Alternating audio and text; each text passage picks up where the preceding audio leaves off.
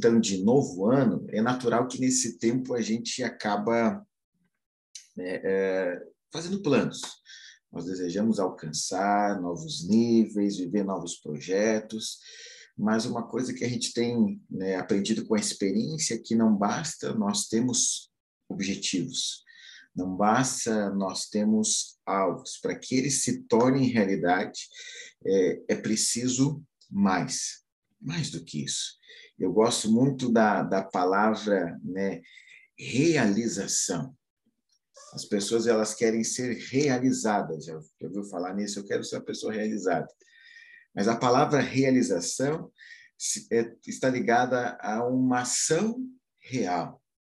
Ou seja, os ovos que Deus plantou no seu coração, a distância entre eles e a conclusão desses objetivos é uma ação real.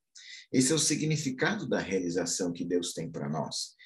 E esses alvos que Deus, nós estamos orando para que Ele coloque nos nossos corações, né? Eu espero que você esteja buscando isso da parte de Deus também, para esse novo tempo, eles são nada mais que um norte que o Deus dá para nós, para que no nosso dia a dia nós venhamos direcionar cada um dos nossos passos em torno desses objetivos, para que não estejamos aí, né, como o Léo, na nossa reunião aí, falou, né? Deixa a vida me levar, a vida leva eu, sem saber aonde vai chegar, sem saber aonde vai ir, se não é o propósito de Deus. Então, nós precisamos, mais do que definir alvos, nós precisamos definir a nossa vida em prol daquilo que Deus colocou no nosso coração, em prol daquilo que nós queremos viver nesse ano.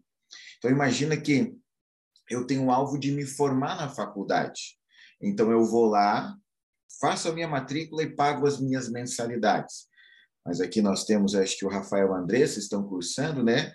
Para eu perguntar para eles aqui se pagar a mensalidade e fazer a matrícula basta? Não. É preciso estudar todos os dias, é preciso se empenhar para que então eles alcancem esse objetivo. Então, entenda, aquilo que Deus plantou no nosso coração nesses dias, é desejo do Senhor que nós vemos vivê-lo. Mas nós precisamos, então, orientar, direcionar a nossa vida e o nosso dia a dia para isso. E eu quero falar hoje, né, sobre trazendo a existência, o tema da mensagem de hoje. Eu quero falar como que Deus, ele coloca os seus alvos em prática, né? Falando aqui de uma maneira bem coloquial, mas na verdade como Deus manifesta os seus propósitos aqui na Terra. Deus, ele decidiu fazer tudo aqui na terra através do homem. Você sabia disso? Por isso que Jesus precisou ser homem, porque Deus decidiu manifestar o seu poder, a sua graça e o seu amor e todas as riquezas e realidades celestiais aqui na terra através do homem. Então, tudo que ele faz aqui na terra, ele sempre escolhe alguém. Ele sempre separa alguém para isso.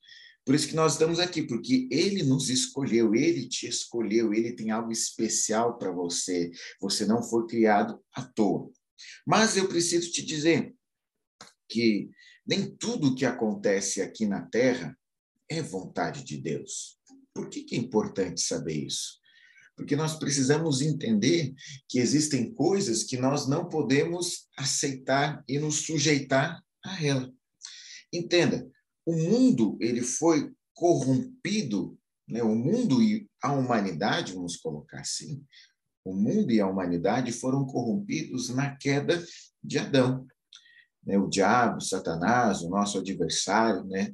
ele tomou a autoridade do mundo através né, da queda de Adão. Por isso que acontecem coisas ruins aqui na Terra, por isso que acontece acontecem coisas terríveis e que surpreendem muitas pessoas e que algumas até dizem: aonde está Deus em tudo isso? Mas entenda uma coisa: quando Jesus foi enviado, Deus, o Pai, na verdade, começou uma nova criação. Ele começou um novo tempo. Ele separou um povo que foi redimido, foi comprado pelo seu sangue, e o qual este povo agora ele está vivendo uma nova vida, uma nova realidade. não as realidades mais deste mundo, mas a realidade do seu mundo. Sabe que nós não somos, quando você nasce de novo, nós não somos mais terráqueos, mais terrenos. Nós nos tornamos celestiais. É de lá que nós somos. É de lá que o nosso Pai é. É de lá que nós viemos. Com certeza, alguns aqui têm ascendência germânica, italiana, né? e você fala: olha, eu sou italiano, mas você não nasceu na Itália, mas você tem um sangue italiano. Eu sou alemão, mas você não nasceu na Alemanha, mas você tem um sangue alemão, e assim com todas as outras culturas e povos. Mas eu digo para você: mesmo que você não tenha nascido no céu, na questão do seu corpo físico, a vida que corre em você, no seu espírito, ela vem do céu, ela é celestial. Então, o que, que eu quero dizer com isso? Eu quero dizer com isso é que no céu não existe maldição. No céu não existe miséria, no céu não existe enfermidade, no céu não existe mal algum. Por que, que é importante saber isso? Porque se nessa realidade da onde eu vim e que Deus criou a mim, a igreja, não existe isso, então eu não posso aceitá-la. E não somente isso, através de mim, através de você, nós, a igreja, de forma individual ou coletiva, Deus, então, ele deseja manifestar esse reino, esse ambiente aqui na terra. O seu governo, o seu reino, a Bíblia afirma que é um reino de justiça, paz e alegria. É tudo o que o mundo não tem. Mas que a igreja vive nesse ambiente. Por isso, eu e você fomos chamados para entregar as nossas vidas ao governo do Senhor Jesus Cristo. Nós fomos convidados a recebê-lo como Senhor e Salvador. Para quê? Para que ele possa nos usar, para que ele possa fazer aqui na terra tudo o que ele deseja. Foi assim que Jesus veio. Ele veio para ser um porta-voz de Deus na terra, ele veio para ser um canal entre os céus e a terra. Esta é a função do corpo de Cristo. Ele é o cabeça. Ele quer nos direcionar como seu corpo, como mãos, como pés, como boca. Ele quer nos direcionar. Que o Senhor possa encontrar em nós um coração aberto para isso tudo. Amém? Então não aceite aquilo que não está de acordo com a vontade de Deus para você. Paulo afirma que a vontade de Deus é boa, é perfeita e é agradável. Tudo que é fora disso você deve rejeitar. Amém? Saiba disso. Nós vivemos em outra realidade, nós vivemos na realidade da obra consumada, nós vivemos na realidade do Evangelho. Amém? Então, hoje eu quero falar sobre isso, né? falar sobre o que nós vamos trazer à existência? O que Deus está liberando sobre nós? Nós falamos na semana passada que o Senhor ele planta no nosso coração, no nosso espírito as suas sementes.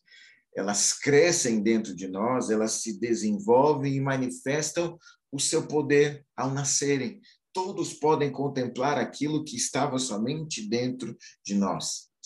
Deus não nos dá semente para que elas fiquem encobertas, mas Ele dá semente para que elas sejam lançadas na terra e para que elas possam, então, frutificar. Ele não desperdiça nada. Se Ele colocou algo em seu coração, é porque Ele vai fazer. Eu quero ler uma passagem que está lá em Romanos, capítulo 4, versículo 17.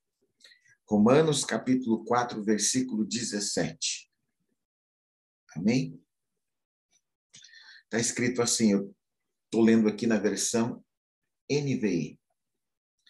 Eu o constituí pai de muitas nações. Ele é o nosso pai aos olhos de Deus em quem creu. O Deus que dá vida aos mortos e que chama à existência coisas que não existem como se já existissem. Amém? Feche seus olhos, eu quero orar pela, por essa palavra, em nome de Jesus. Senhor, obrigado pela tua palavra, obrigado porque nós sabemos que ela é uma luz que nos dá direção para andar mesmo, Senhor, na escuridão. Ela é lâmpada para os nossos pés, Pai. Ela não nos deixa pisar em lugares escorregadios e cair. Pelo contrário, Senhor, ela nos firma. Ela é a nossa rocha que nos faz andar firme.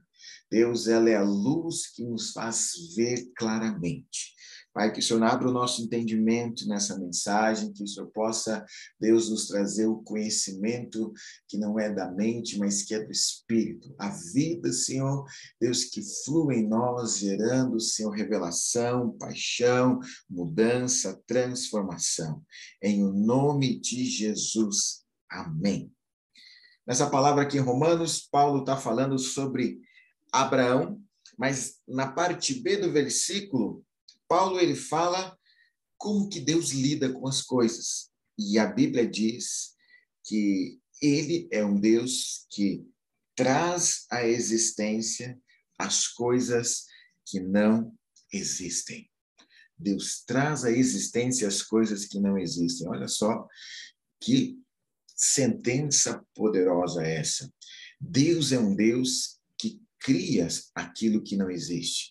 Deus é um Deus que faz se manifestar aquilo que ainda está encoberto para nós. E a Bíblia diz que ele trata estas coisas como se já existissem. Como que Deus faz isso? Primeira coisa que você precisa entender. Deus, ele usa a sua palavra. Se você abrir a sua Bíblia, agora no primeiro livro, no capítulo 1 de Gênesis, você lê versículo 3 e 4, você vai ver Deus criando. Então, a Bíblia diz que a terra foi formada pelo Senhor. Mas de que maneira que ele fez isso? A Bíblia afirma que ele fez tudo isso falando. Eu vou usar uma sentença aqui, mas foram várias sentenças. Ele disse: haja luz, e sabe o que aconteceu? Houve luz. Deus falou e aconteceu. Deus cria as coisas pela sua palavra. A palavra de Deus não só é a fonte da criação, como ela é o que sustenta todo o universo. A Bíblia diz lá no, na, na, carta de João, o apóstolo, que a palavra de Deus é que sustenta todas as coisas. É através dela que o Senhor traz à existência as coisas. E não somente isso, quando você lê esse versículo 3 e 4, que é o primeiro que fala né, de como Deus está criando, essa palavra de Deus, ela cria traz a existência, mas ela também põe as coisas em ordem. Olha só o que diz. Disse Deus: haja luz e houve luz. E viu Deus que a luz era boa, e então ele fez separação entre a luz e as trevas. Deus ele colocou as coisas em ordem. Sabe, talvez nesse ano você tenha algumas coisas na sua vida que precisam acontecer. Coisas que você desconhece, coisas que você sente dentro de você que você precisa viver mais intensamente para Deus, você quer ser usado por Deus, talvez um novo trabalho, algo que você está desconfortável na sua vida. Terminou o seu ano você sentindo que algo faltava e você não tem uma pista, mas você tem uma sensação de mudança. Deus vai usar uma palavra para criar isso, para trazer à existência isso na sua vida. Mas talvez você terminou o ano com coisas mal resolvidas na sua vida, com situações que precisam ser colocadas no lugar. Você precisa definir prioridades para alcançar aquilo que Deus tem para você. Você precisa definir um foco. E é a palavra de Deus também é a palavra que coloca tudo em ordem. Ele, nesse ano, vai colocar ordem na sua vida, na minha vida, através da sua palavra. E é a ordem de Deus, entenda, é na ordem que Deus trabalha. E essa ordem não tem a ver com um exército, algo que ele é rígido, mas a ordem tem a ver com funcionamento, com fluir. Quando existe ordem no seu coração, na sua vida, existe um fluir de Deus. Então, a palavra que Deus libera, quando ele diz haja luz, imediatamente o que a Bíblia diz, houve luz. Em Isaías capítulo 55, versículo 11, eu já compartilhei isso, mas vou repetir. A Bíblia afirma que a palavra que é liberada por Deus, ela não volta vazia. Antes, ela cumpre o propósito para o qual foi enviada. Quando Deus fala algo, vai acontecer. Deus te falou algo, eu quero te garantir, vai acontecer. É questão de tempo. Este tempo entre o haja luz e houve luz, esse período, é, é um período onde as coisas vão acontecer. É um período onde muitas vezes nós podemos ficar com frio na barriga. O pastor John compartilhou hoje que para ele foram dois anos e meio. Mas houve, houve. Ela se manifestou, ela aconteceu. Então, como que Deus traz existência as coisas pela sua palavra? Ele fala. E dessa mesma maneira nós precisamos entender. Deus usou a sua palavra para criar, mas Deus quer usar a minha e a sua palavra também. Em Provérbios capítulo 18, versículo 21, a Bíblia afirma: a morte e a vida estão no poder da língua. O que bem utiliza, come do seu fruto. Olha só que coisa é, poderosa essa, que é a palavra de Deus. A vida e a morte estão ligadas à nossa língua, ao que falamos. Ao que falamos. Então, a palavra que nós proferimos, ela tem um poder muito grande. Ela tem o poder de mudar e alterar a nossa vida. Ela tem o poder de nos direcionar. Por isso é, é importante que nós venhamos a usar a nossa palavra, aquilo que nós falamos, corretamente. Porque, como nós lemos aqui, aquele que usa ela vai comer do seu fruto. Mas uma palavra lançada, ela não volta atrás. Uma vez que você semeou essa palavra, você não pode escolher o fruto. O que determina o fruto que você vai comer é a semente que você lançou. Você já ouviu aquele ditado? Com certeza, eu acho que todos aqui. Quem planta vento, colhe ventania. Isso também funciona como na criação. Nós vamos ter tudo aquilo que nós falamos. Nós vamos ter tudo aquilo que nós liberamos pelos nossos lábios. E é uma coisa, falar é a coisa mais importante na vida de um cristão. Nós falamos com Deus, oração, nós falamos com as pessoas, nós estamos ensinando, profetizando, pregando, nós estamos evangelizando. Então, falar é uma das coisas mais importantes. E você já parou para observar que a primeira coisa quando nós estamos chateados ou com problemas, o que, que o diabo toca na nossa vida? A nossa boca. Ele deseja nos fazer ficar calados. Ele deseja nos fazer ficar amuados, quietos, silenciosos. Por quê? Porque a nossa boca é a válvula que Deus usa para liberar o seu poder. São os nossos lábios que Deus usa para liberar o seu poder. Deus liberou o seu poder através da palavra. Ele falou e se manifestou. E como Deus usa a nossa palavra quando nós falamos. Então, é importante você entender que a sua palavra é algo poderoso, é algo que tem vida, que deve ter vida. É importante nós cuidarmos do que nós falamos. Eu vou avançar aqui e eu quero dizer para você: existe um poder no invisível. O poder do invisível. Você não enxerga a sua palavra, você só pode escutá-la. E como que nós recebemos fé? Vendo? A Bíblia diz que nós recebemos fé ouvindo. Então, por isso que quando nós falamos, nós estamos numa linguagem que é espiritual. Não existe nenhuma palavra que você fala que não é uma linguagem de espírito. Ela pode ser um espírito correto, um espírito errado, equivocado. Mas eu quero falar sobre o poder do invisível. Hebreus capítulo 11, versículo 3 Hebreus capítulo 11, versículo 3, diz assim: Pela fé, entendemos que foi o universo formado pela palavra de Deus, de maneira que o visível veio a existir das coisas que não aparecem, daquilo que é invisível. Olha só. Qual é a matéria-prima de tudo o que existe? Qual é a matéria-prima? Qual foi né, a fonte usada para criar tudo que nós estamos vendo? É o invisível.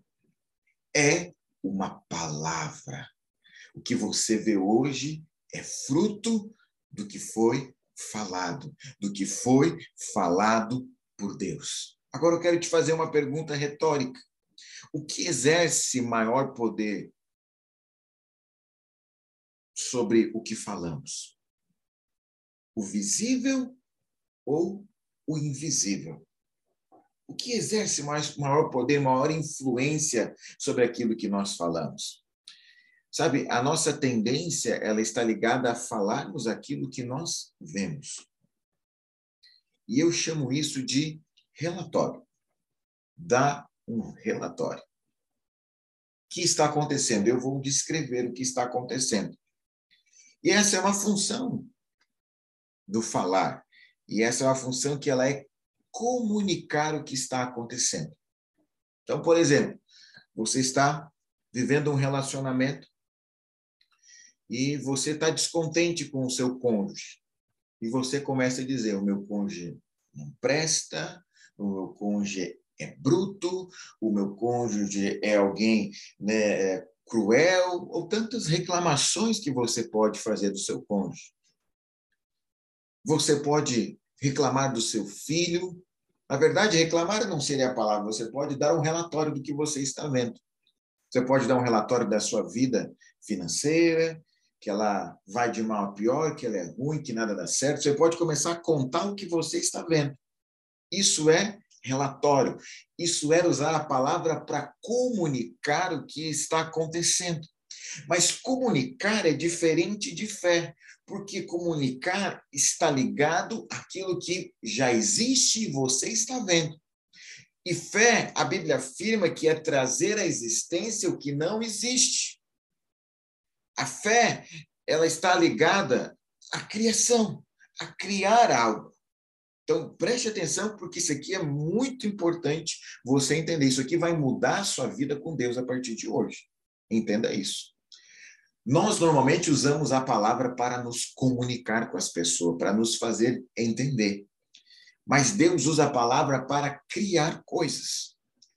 E essa comunicação que nós normalmente usamos tem a ver com comunicar aquilo que nós estamos vendo e sentindo, dar um, dar um relatório daquilo que está à nossa volta. Se eu estou dando um relatório daquilo que está à minha volta, eu estou falando que já existe. E essa palavra que eu estou usando para comunicar, ela não tem poder algum para alterar as minhas circunstâncias. Pelo contrário, ela tem sim a capacidade de reafirmar o que eu estou falando. E aquilo ainda se torna mais forte dentro de mim. Então, se eu estou descontente com o meu casamento e eu começar a dar um relatório daquilo que eu estou vendo, que na maioria das vezes é negativo, o que, que vai acontecer? aquela percepção do, do meu casamento negativo vai crescer mais e mais dentro de mim, ao ponto de não, não ver nem as coisas boas que existem nele. Então, comunicar, usar a minha fala simplesmente para dar um relatório do que está acontecendo, qualquer pessoa pode fazer. Qualquer pessoa. A pessoa que você pensa que é mais incapaz, ela pode fazer isso. Você pode encontrar uma pessoa na rua mendigando e perguntar para ela se está frio ou está quente, ele vai poder te dizer. E cristãos não foram feitos para se comunicar simplesmente. Nós somos feitos à imagem de Deus. Isso significa que nós temos em nós a mesma eh, origem, e na verdade não seria origem, a, a, a, a, mesma maneira de se relacionar com as coisas do que Deus. Como que Deus lidou com a terra que estava sem forma e vazia. Ele pôs ordem em tudo, não dizendo: olha, esse lugar é terrível, esse lugar não tem jeito, esse lugar não vai para frente, isso aqui nunca vai dar certo. Ele então liberou uma palavra e colocou tudo em ordem novamente. E no final, sabe o que, que a Bíblia afirma? E viu Deus que tudo que ele fez era bom. Talvez você está num momento da sua vida onde parece que está sem forma e vazio está tudo meio bagunçado. Ou você pode ficar dizendo isso porque minha vida não vai para frente, porque não dá certo, porque eu estou sempre sem dinheiro. Você pode começar a dar um relatório da sua vida, que o diabo está soprando na sua orelha aí hoje. Ou você pode dizer o seguinte: para com isso, eu vou criar uma nova realidade. Eu vou trazer à existência aquilo que eu não estou vendo.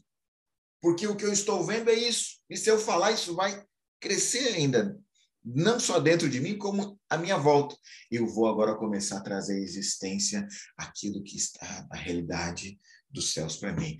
Pai, a tua palavra diz que bendito vai ser a minha casa. Eu declaro que o meu casamento é uma bênção, o meu marido é um homem abençoado, a minha esposa é como uma oliveira frutífera no interior da minha casa. O Senhor me abençoou com toda sorte de bênçãos, por isso, aonde eu for no meu trabalho, eu vou mudar as circunstâncias. Entenda isso. Deus não usa a sua palavra para apenas comunicar. Ele usa a palavra para criar. E isso está disponível para mim, isso está disponível para você. E pela nossa maneira de falar, nós podemos criar e alterar circunstâncias. Eu te digo algo hoje. Pare de concordar com aquilo que você está vendo e comece a falar aquilo que você deseja ver. Comece a falar aquilo que você deseja ver. É, é tão interessante. Me lembro de um irmão uma vez me testemunhando de um pecado que ele tinha, né? Um pecado que se arrastou por muito tempo e ele era dominado por aquilo. Né? É um vício, se torna um vício, né? Qualquer coisa que nos domine, que nós não conseguimos nos livrar.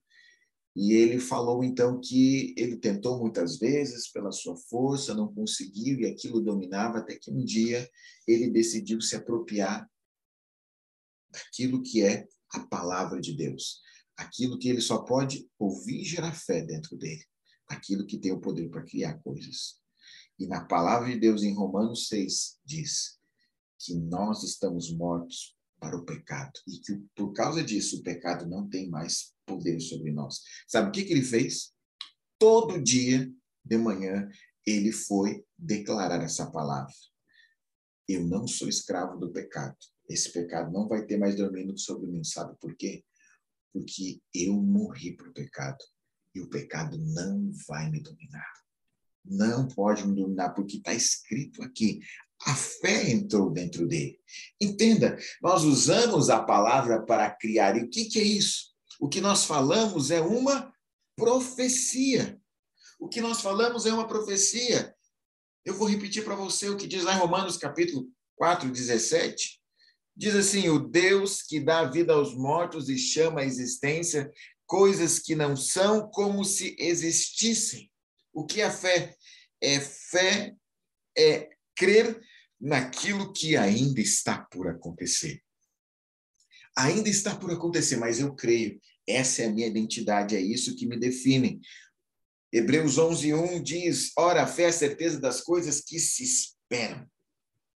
Está convicto dos fatos que ainda não se podem ver. Olha só, coisa poderosa. Entendo que nós falamos é uma profecia. O que nós falamos é uma palavra lançada que não vai voltar vazia, que tem poder sobre nós, que tem poder sobre as pessoas à nossa volta. O que sai dos nossos lábios, ele tem uma fonte. O que sai dos nossos lábios, dos nossos lábios, está ligado ao nosso coração. É fruto do que nós temos dentro do nosso coração. E a Bíblia afirma que a fé é uma questão do coração. Se você crer com o coração e confessar com a sua boca. O que nós falamos está ligado ao que acreditamos. Essa é a forma para que as coisas venham à existência.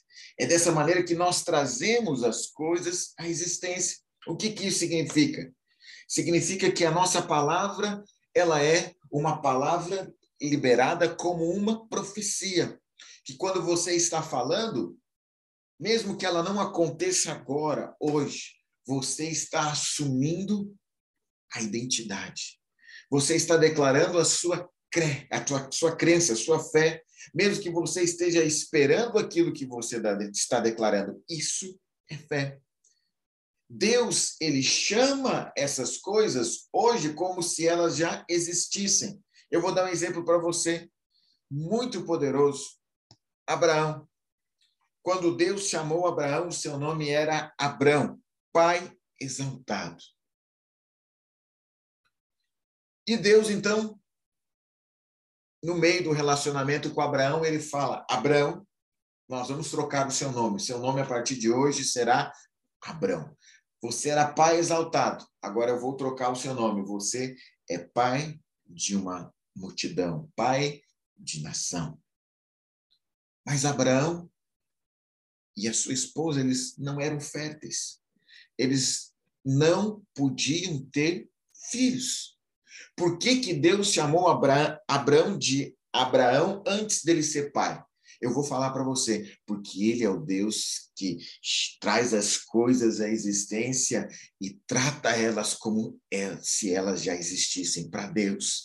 Os filhos de Abraão já existiam naquele momento quando ele deu a palavra. Não dependia daquilo ter se manifestado ainda, mas dependia de Abraão ter uma palavra, porque quando Deus fala haja, acontece. Quando Deus fala para mim, fala para você, vai acontecer.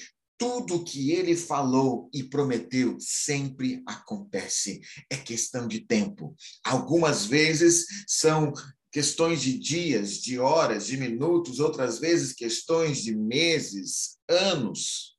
Eu não sei. Com Abraão foram mais de 20 anos, mas Deus trocou o seu nome. E sabe o que, que aconteceu? Abraão assumiu. Quem você é, Abraão? Eu sou um pai de muitos filhos.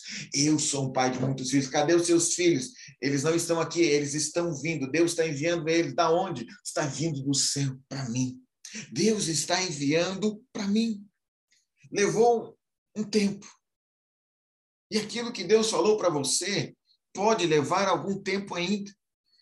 E isso é um teste, também uma oportunidade para mim e para você. Porque quando essa palavra é liberada, até a sua conclusão, nós podemos passar por esse processo. No processo de Abraão, ele assumiu um novo nome. Ele assumiu uma nova identidade, mesmo sem ainda aquilo ter feito sentido para ele. E é aqui nesse processo entre a palavra liberada, a profecia e a sua manifestação, a conclusão dela, é que a nossa fé sai do raso. Nós não somos cristãos que só vivemos felizes e ativos quando as coisas estão à nossa volta estão dando certo. Quando nós estamos entendendo o que está acontecendo ou quando nós estamos nos sentindo bem, isso é uma fé rasa. A nossa fé, ela vai nos levar a algo mais profundo. Esse processo vai nos levar a deixar de depender do que vemos, do que sentimos, do que entendemos e vai nos levar para uma fé sólida. Nós vivemos pelo quê? Pelo que cremos. Eu vivo pelo que creio, que eu creio. Se ele falou que eu vou ser pai, eu serei pai. Ele assumiu aquela identidade. Por isso que Deus pode nos chamar de santos. Você pode dizer que você é santo e não peca nada? Não. Em algum momento você pisa na bola. Por que, que ele pode nos chamar de santo? Porque ele traz à existência aquilo que não existe. Ele chama como se já existisse. É assim que ele faz.